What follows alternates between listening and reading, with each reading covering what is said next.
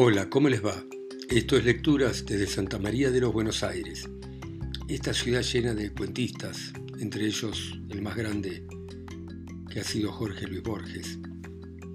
Sin desmerecer a Julio Cortázar, a Horacio Quiroga, a tantos otros.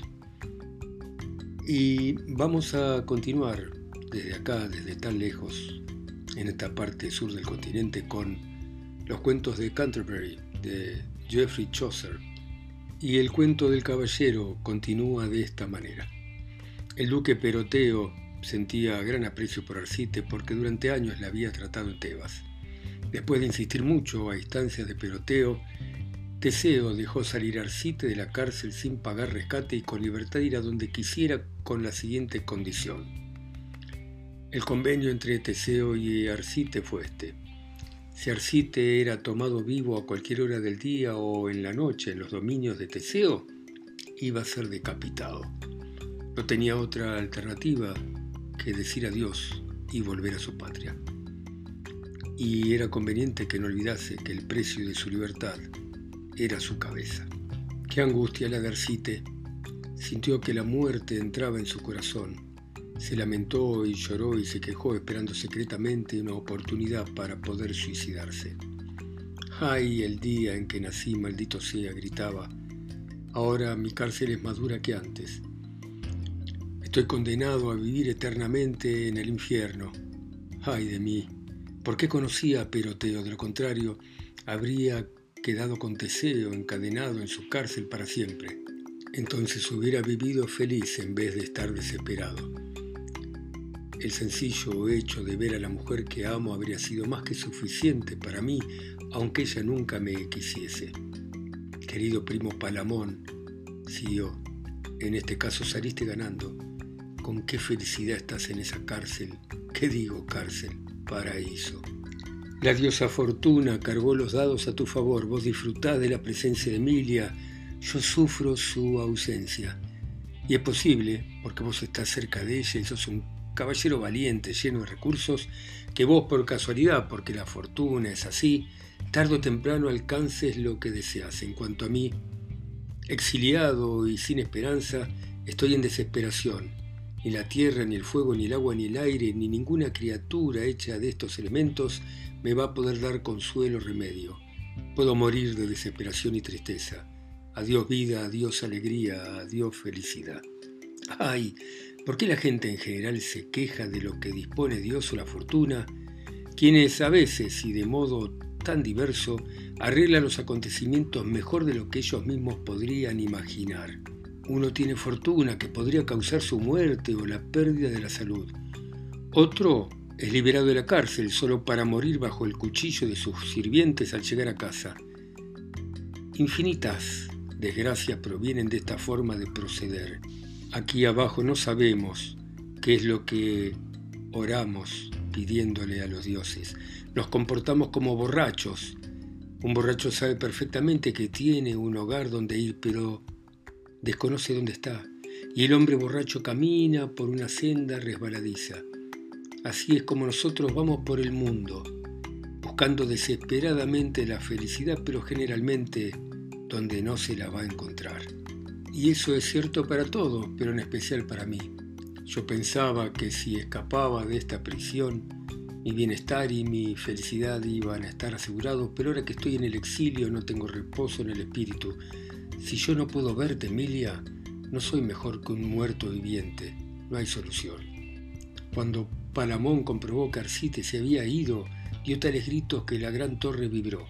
Los grilletes de sus tobillos hinchados quedaron humedecidos por sus amargas y saladas lágrimas. Primo Arcite, gritó, Dios sabe que saliste mejor librado de nuestra pelea. Ahora podés andar a tus anchas por Tebas sin pensar en mi desgracia.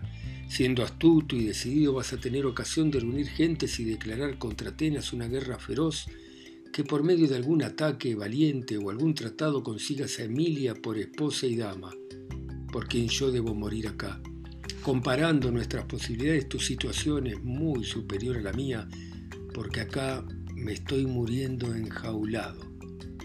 Vos sos un príncipe que ya no está en prisión, sino en libertad. pero yo tengo que llorar y lamentar toda mi vida la desgracia que lleva a estar encarcelado, sumado al dolor que provoca en mí el amor, lo que aumenta mi pena y mi tormento. Entonces encendió en su corazón el fuego de los celos, y fue tan fuerte que el color de su pie adoptó el color de las cenizas de un fuego que se apagaba y gritó, Ay ustedes, crueles dioses que gobiernan este mundo y lo someten con leyes implacables, escribiendo sus decisiones y decretos eternos en tablas de diamante, ¿cómo puede preocuparlos más la humanidad que las ovejas? Porque igual que cualquier otro animal, el hombre muere y sufre cárcel arrestos, sufre pestes, adversidades sin culpa alguna. ¿Qué destino figura en ustedes al atormentar al inocente? y al que carece de toda culpa. Y lo que aumenta la penitencia es que el hombre está obligado a caminar según las leyes de Dios y tiene que reprimir lo que desea, mientras que cualquier animal es libre y hace lo que le parece. Una vez muerto no siente más dolor, sin embargo, después de la muerte el hombre llora y sufre aunque haya padecido mucho en este mundo. No hay duda de que así como son las cosas, hay que dejar a los teólogos que nos den alguna respuesta, pero de algo estoy seguro, que aquí en la tierra hay mucho sufrimiento. Ay, veo una víbora, veo un ladrón que hizo daño a hombres buenos y es liberado para ir a donde se le dé la gana, mientras yo tengo que quedarme en prisión porque Juno y Saturno en sus celos han destruido por completo la mejor sangre de Tebas esa ciudad cuyas murallas están destruidas, y por otro lado Venus me mata de celos y de temor por culpa de Arcite. Ahora vamos a dar un descanso a Palamón y dejarlo en prisión mientras sigo mi relato sobre Arcite. El verano transcurre y las noches largas aumentan los tormentos del amante Arcite y de Palamón el prisionero. ¿Cuál de los dos debe soportar más dolor? No sé. Para abreviar, Palamón está condenado a prisión perpetua, con cadenas y grilletes hasta que muera.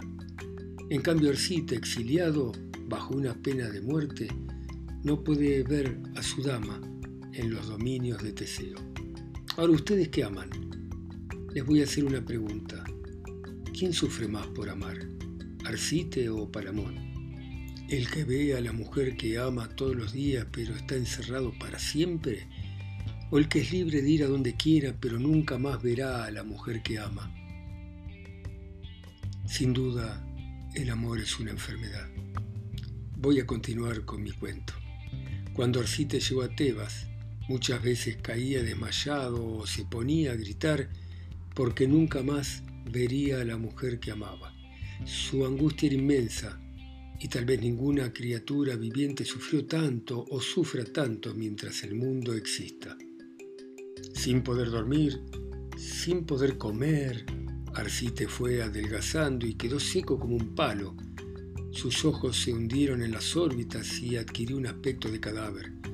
Su cara y su piel se iban volviendo lívidas Andaba siempre solo, lamentando sus males durante la noche y llorando de un modo incontenible en cuanto oía música o alguna canción. Su espíritu se debilitó tanto y él mismo sufrió un cambio tan grande que nadie reconocía su forma de hablar o su voz. En cuanto a su conducta, andaba por todas partes como si sufriera no una nostalgia de amor, sino una manía nacida por algún humor melancólico dentro de su cuerpo, allá donde la imaginación tiene su lugar. En pocas palabras, el carácter y el comportamiento del príncipe Arcite, el amante angustiado, se habían transformado por completo. Pero no es necesario que pase todo el día describiendo estos sufrimientos. Ya había sufrido esta angustia cruel y este tormento durante un par de años en Tebas, su país natal. Una noche, Mientras se acostaba, creyó ver delante de él al alado dios Mercurio, que le hablaba para infundirle ánimos. El dios en su mano tenía en posición vertical la vara con la que da sueño y llevaba un casco encima de su cabello. Déjenme que diga acá que el dios iba vestido igual que cuando hizo dormir a Argos. Debes ir a Atenas, le dijo Arcite, y allí va a terminar tu sufrimiento. Dichas estas palabras, Arcite se despertó y se incorporó en la cama. Voy a ir a Atenas por más grande que sea el riesgo, dijo. El temor a morir no me va a detener ni me va a privar de ver a la mujer a la que amo y sirvo. En su presencia no me va a importar morir. Diciendo esto se miró en un espejo y se dio cuenta de que su color había cambiado y que su cara estaba completamente alterada. Entonces tuvo una idea. Su rostro había quedado tan desfigurado por los padecimientos que fácilmente podría vivir en Atenas sin que nadie lo reconociera y ver a la mujer que amaba casi todos los días si su comportamiento no despertaba sospecha. Entonces cambió de vestimentas, se disfrazó con ropa de trabajador humilde y se fue camino de Atenas por la ruta más rápida, acompañado de un escudero a quien le había contado su situación, vestido también con ropas tan miserables como las suyas. Un día se acercó al palacio y ofreció sus servicios en la puerta para cualquier tarea dura y difícil que se pudiera precisar. Y les voy a decir que consiguió trabajo a las órdenes de un chambelán, que pertenecía al séquito de Emilia, un tipo astuto que no perdía de vista a ninguno de sus sirvientes con el fin de que cumplieran como es debido su deber. Como Arcite era joven, alto, fornido y de excepcional fortaleza, se destacó cortando leña con el hacha y sacando agua del pozo, pero sabía hacer cualquier cosa que le pidiesen. Bajo el supuesto nombre de Filostrato, Pasó un par de años al servicio de la bella Emilia en calidad de paje de cámara, y nadie que ostentaba un idéntico cargo en la corte era ni la mitad de apreciado de lo que él era. Su carácter era tan noble que se hizo famoso en todo el palacio. Se reconocía como un mérito el hecho de que Teseo le promoviese a una posición más digna en la que podía ejercer sus talentos. Y así pasó el tiempo y la reputación que tenía de servicial y cortés llegó a oídos de Teseo, quien lo tomó para su servicio personal, nombrándolo escudero de cámara y dándole dinero para que sostuviese su nueva posición. Aparte de eso, cada año se le enviaba secretamente dinero desde su país para que gastara con prudencia, para que nadie le preguntase cómo lo obtenía. De esta forma vivió tres años portándose tan bien en tiempos de paz y de guerra que como nadie se ganó la estima de Teseo. Vamos a dejar a Arcita en esta situación y vamos a hablar durante un rato de Palamón. Palamón estaba consumido por la desesperación y la angustia y había pasado siete años en la oscuridad espantosa de esa prisión inexpugnable. ¿Quién siente doblemente pena y dolor si no es Palamón, a quien el amor lastima de tal grado que está a punto de enloquecer por tanta desgracia. Para colmo, está en prisión no por un año o más, sino para toda la vida. ¿Quién es capaz de describir en cristiano una idea precisa de su martirio? Yo no, desde luego, así que voy a pasar esto por alto. Según los escribas antiguos que explicaron esta historia con más detalle, la tercera noche del mes de mayo del séptimo año de su encarcelamiento sucedió por fatalidad, casualidad, porque a veces algo está escrito que debe necesariamente suceder, que Palamón, ayudado por un amigo, escapó de la cárcel poco después de medianoche y huyó a Atenas tan rápido como pudo. Para ello había dado de tomar a su carcelero una taza de licor con especias y miel que tenía un determinado vino con narcóticos y opio tebano, con lo que el carcelero durmió el resto de aquella noche. Por mucho que lo hubieran sacudido, nadie hubiera sido capaz de despertarlo. Y así, Palamón escapó. Como la noche era corta y se acercaba el amanecer, tuvo que ocultarse y para ello se dirigió sigilosamente a una arboleda. En pocas palabras, tenía la intención de durante el día esconderse y caminar de noche hacia Tebas, para una vez en Tebas, con ayuda de sus amigos, declarar la guerra a Teseo, porque su intención era morir o conquistar a Emilia para esposa.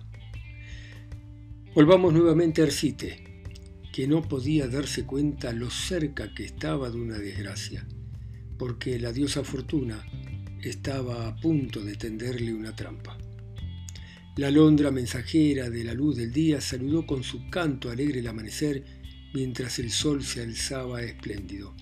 Todo el oriente se alegró con el sol y sus rayos secaron las gotas de rocío que colgaban de las hojas de los helechos. Arcite, escudero principal de la corte real de Teseo, se levantó y por la ventana miró el hermoso día. Para rendir homenaje al mes de mayo, mientras pensaba todo el tiempo en Emilia, y para divertirse, montó a su caballo y cabalgó por la campiña, alejándose un par de millas de la corte. Por casualidad, dirigió su caballo hacia la arboleda que acabamos de mencionar, para fabricarse una guirnalda con hojas de madreselva, como fuerte cantó a la luz del sol. Te quiero dar, mes de mayo hermoso, mi bienvenida con tus flores, que espero recoger para ti con mucho gozo. Saltó alegre del caballo y se dirigió hacia el huerto. Entró por un sendero que recorría el seto en el que Palamón, temiendo por su vida, se hallaba escondido para que no lo viesen. Palamón, por supuesto, no tenía la menor idea de que se trataba de Arcite. El cielo sabe que difícilmente se le hubiera podido ocurrir eso, pero el antiguo proverbio dice, los campos tienen ojos, pero los bosques tienen oídos. No hay que perder la serenidad porque se encuentra siempre a la gente cuando uno menos la espera. Qué lejos estaba Arcite de imaginar que su amigo inmóvil detrás de un arbusto estaba tan cerca que podía oír sus palabras. Cansado de ir para un lado y el otro, Arcite terminó su canción. Entonces se puso a pensar. Esta es la costumbre extraña de los amantes, cuyo ánimo sube y baja como el cubo de un pozo. A veces está en lo alto de los árboles, a veces está en la maleza de hecho, Venus, la caprichosa, cubre de nubarrones el corazón de sus seguidores como en un viernes que aparece despejado y después llueve. Y al igual que los viernes son caprichosos y volubles, porque viernes es el día de Venus, del mismo modo la diosa cambia de humor. Un viernes raras veces es un día como los demás de la semana. Cuando terminó su canción, Arcita empezó a suspirar y después se sentó. Maldito sea el día en que nací, dijo. Juno, Juno despiadada, ¿cuánto tiempo más vas a estar haciendo la guerra a Tebas? Ay, la sangre real de Anfión y Cadmo fue destruida. Cadmo, que fundó Tebas antes de que existiera la ciudad y fue el primer rey. Yo soy de su sangre, desciendo en línea directa y ahora soy un esclavo tan miserable y desgraciado que sirvo de escudero a mi más mortal enemigo. Sin embargo, Juno todavía me llena de más vergüenza porque no me atrevo ni a reconocer mi propio nombre. Cuando solía ser llamado Arcite, ahora me llaman Filostrato. ¡Qué idiotez!